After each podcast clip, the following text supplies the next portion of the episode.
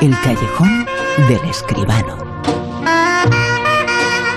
El cine, la actualidad, el séptimo arte, como siempre aquí en La Rosa de los Ventos, en el Callejón con José Manuel Escribano. Muy buenas, ¿qué tal?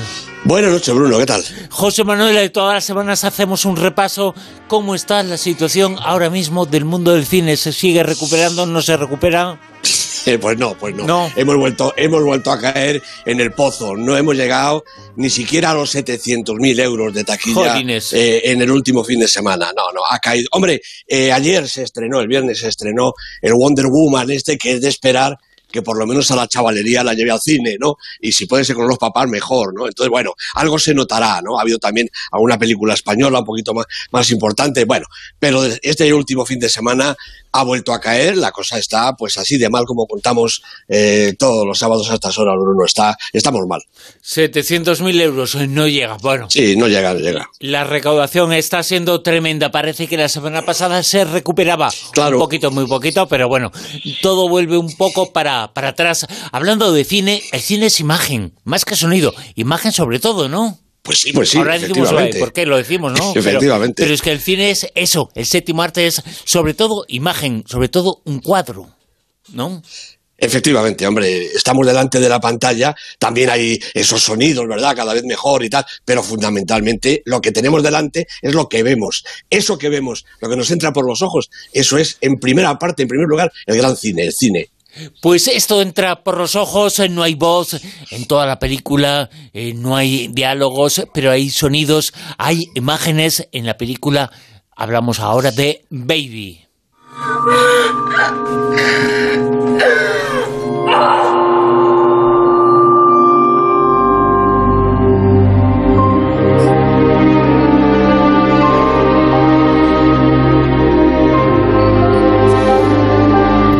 Es el título de la película, de la nueva película de Bajo Ulloa. Pues sí, película absolutamente personal.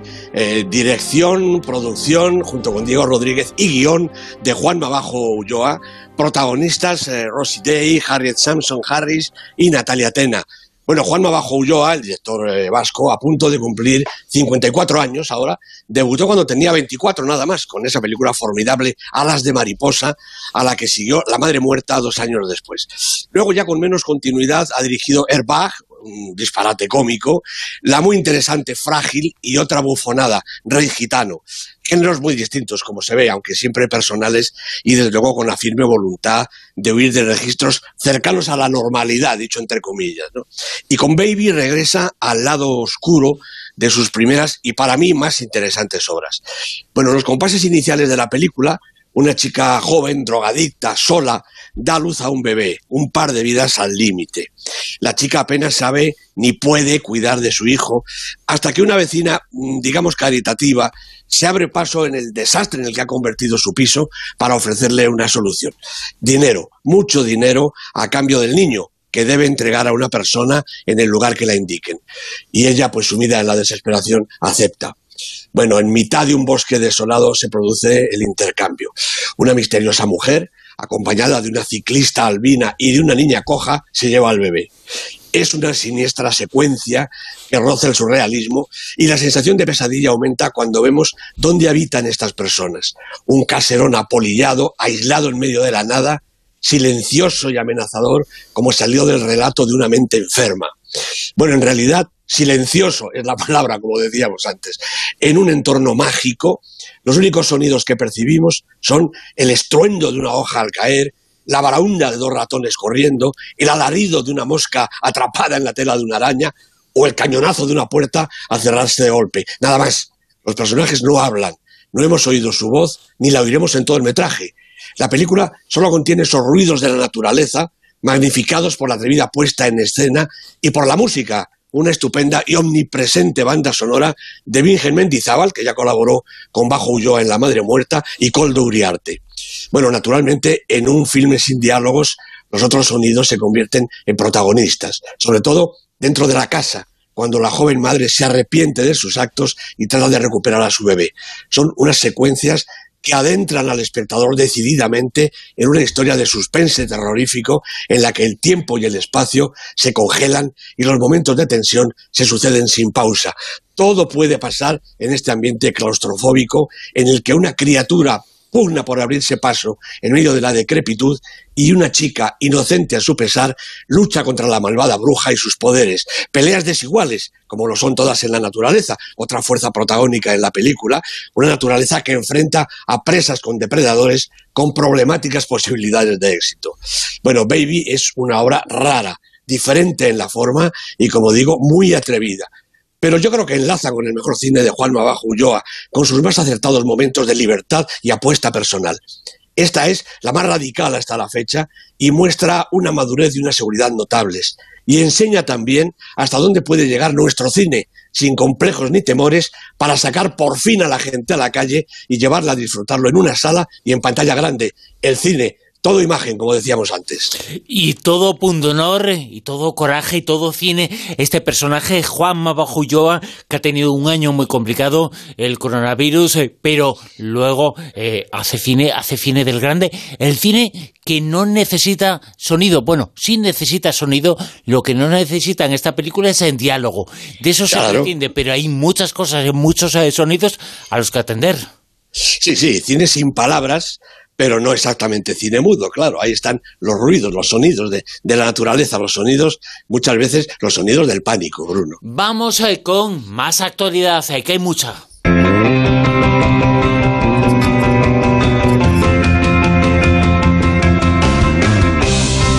Actualidad de cine, pero también actualidad del mundo del libro, que es actualidad en el mundo del cine. Pues sí, hombre, porque además como llegan ya las Navidades, nos vamos a despedir prácticamente ya hasta el año que viene, vamos a recomendar pues alguna cosita para que nuestros amigos regalen a sus allegados, como se dice ahora, ¿no? Mira, aquí un par de libros que he estado viendo. Uno es El mausoleo del terror de los años 30, de Andrés Puente Gómez. Bueno, una antología fantástica acerca de la mejor década del género, a través de, prácticamente un centenar de títulos y de una exhaustiva colección de directores, protagonistas, productores míticos de aquella época, analizados y comentados con rigor, con profundidad y amenidad, que es lo que hay que pedirle a un libro, es un volumen prácticamente imprescindible. Bueno, se puede comprar a través de Bubok, eh, www.bubok, con dos Bs y K, otro libro estupendo también que me ha llegado. Dos, un libro de secuelas de Cristóbal Jiménez.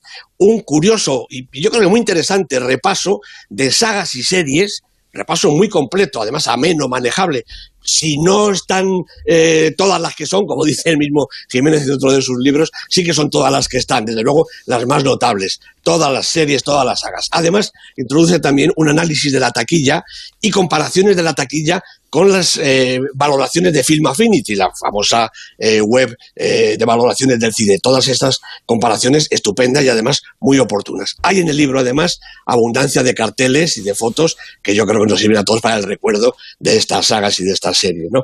Este libro se pide a través de Facebook, eh, a través del Facebook de su autor, Cristóbal Jiménez, o también Cristóbal Cine, cualquiera de las dos eh, perfiles de Facebook sirve. sirve. Y también, como no, pues cine, cine para, para, para, estas fechas. Mira, se va a estrenar, bueno, el, día 30 empieza en Madrid y Barcelona un evento que se llama Universo Wong Kar Wai el maestro Wong Kar Wai, siete películas remasterizadas y en 4K, lo mejor del director de, de Shanghái, bueno, y de, Hong Kong, ¿no? Encabezadas, desde luego, por Deseando Amar. 20 nos has hablado muchas ocasiones de él, nos has hablado, lo has mencionado en muchas ocasiones, pues aquí está todo él en uno. Todo Wong Kar Wai, deseando amar 20 aniversario del estreno de la película. Para mí sigue siendo todavía la mejor película del siglo XXI hasta este momento. Y bueno, pues se pueden ver esta película y otras seis. También se, se pone a la venta un pasaporte Wong Kar Wai, se llama, con entradas ya para las siete películas y un póster de la gran película Deseando amar. A partir del 21 de enero, además de Madrid y Barcelona, estará en otras provincias de España, de manera que no solo para la capital y para Barcelona es esta oferta sino que estará en todos los sitios de, España. Universo Wong Kar yo creo que es imprescindible. Eh, yo creo que este año que ha finalizado, que estamos eh, finalizando, que se está acabando, el 2020, ha sido un año terrible para el cine como comercio, pero muy interesante para el cine como arte. Desde luego, desde Eh, luego. se buscan eh, cosas, eh, ha habido mucha imaginación, eh, se ha puesto mucha imaginación y mucha buena cara a- al mal tiempo, porque el mal tiempo ha venido dado, pero Pues se sí. ha intentado hacer cosas. Completamente de acuerdo, Bruno. Y, y yo creo que buen ejemplo es este remate Sí, por sí, todo sí. lo alto con el universo Kar Wai. Vamos, yo ya me he apuntado, ¿eh? Lo digo para que todo el mundo lo sepa. Que a ti te encantan, nos has mencionado en muchas ocasiones, eh, pero es que se lo merece, no, no es eh, eh, por, eh, por otra cosa más que por calidad eh, cinematográfica. Hombre, que sí, yo creo que Kar Wai es un maestro indiscutible, ¿no? Cada una de sus películas es un acontecimiento. Esperemos que llegue muy prontito la siguiente para poder disfrutar del gran cine. Mientras tanto, el recuerdo de estas películas, es que es una oportunidad francamente formidable. Y mientras tanto, el recuerdo de cómo se encuentra a día de hoy la lista, lo más eh, visitado, lo más eh, valorado, lo más eh, comentado en el mundo del arte es el Super 10. En el mundo del séptimo arte del cine, aquí en el Callejón con José Manuel Esquivano. Puesto número 10. En el 10 está Adam, la película de Mariam Tuzani, la película eh, de Marruecos. Eh, lleva cuatro semanas en el Super 10, tres de ellas aquí en el puesto 10, pero bueno, vamos a ver si aguanta. Puesto 9. Pues una película española, My Mexican Pretzel, aunque el título no lo parezca. Esta película rara, curiosa, pero yo creo que estupenda, de Nuria Jiménez, segunda semana en la lista. 8. Emma, la película de Out on the Wild con Anya Taylor Joy, Mia Goth, siete semanas, última semana ya en el Super 10, porque Emma sale de taquilla. En el 7. Pues otra película española, El verano que vivimos, de Carlos Sedes, con Javier Rey y Blanca Suárez, una pareja realmente de belleza para arriba. Dos semanas en la lista, ha bajado un par de puestecitos. 6. Pues seguimos con el cine español, en este caso de la esquina gallega. Lua Vermella de Lois Patiño, con Rubio de Camelle, ocho semanas en la lista. 5. Otra película española, Bruno, y llevo cuatro, Nieva en Benidorm, la película de Isabel Coixet, de la que hablábamos el sábado pasado, con Timothy Spall, con Sarita Choduri, primera semana en la lista, película de la semana, directamente al puesto 5. En el 4. Bueno, es la película que ha hecho más taquilla, si es que ha hecho una poca. En Guerra con mi abuelo, la película de Tim Hill, protagonizada por Robert De Niro. Se ve que los abuelos han llevado a los críos a ver la película y ha subido un poquito. Estaba en el puesto 8, ha subido hasta el 4 en su segunda semana. 3. Bueno, aquí entramos ya en palabras muy mayores. Beginning, la película de Dea Columbergasvili, tres semanas en la lista, las tres aquí, eh, en la parte alta de la tabla, con Ia Sukitasvili y Rationelli de protagonistas. Una película sensacional. Puesto 2. Pues otra, otra, vamos a ir a verla ya porque se va a ir a Netflix y la van a quitar de la cartelera. Mank, la película de David Fincher con Gary Oldman, Amanda Seyfried, tres semanas en la lista aquí en todo lo alto. Primera película candidata al Oscar en las interpretaciones en la película, pero en el puesto número uno ha sido la película, esa es la película indiscutiblemente de este agosto, de este año, el 2020, un año bueno, entre comillas bueno, para el cine español en cuanto a esa taquilla. Le ha respaldado mucho el destino, mucho la gente al cine español y a esta película seguramente a la que más. Pues efectivamente, Las Niñas, sabes muy bien que esta es la película que está arriba del todo. La peli de Pilar Palomero, con Andrea Fandos, con Natalia de Molina, todas ellas, Andrea, Natalia, la película, la directora, tienen ya nominaciones para el cine español, 15 semanas en el Super 10, todas arriba del todo, 14 en el número 1, 15 semanas, se dice pronto. Y por cierto, quinta película española en el Super 10 en esta semana. La mitad de la lista es cine español. Hombre, que venga Billy Wilder y lo vea. Por eso decía que ha sido un año muy bueno, muy bueno para el cine español en ese Super 10 que ha estado muy presente, que está presente desde el comienzo de esta temporada con esa película en el puesto número uno, pero esta semana con cinco películas en esa lista entre las 10 primeras, pero es que ha habido muchas semanas eh, con muchas eh, películas Sí, sí, españolas. sí. En efecto, es así, es así. Ha habido películas como No Matarás, por ejemplo, Sí. que me acuerdo ahora que está en la parte baja de la tabla, ha estado muchas semanas en el Super 10 y es otra película española fenomenal. El Super 10 eh, con José Manuel Esquivano aquí en La Rosa de los Vientos. Eh, Gracias, José Manuel. Un abrazo, Bruno. Chao. Hasta luego.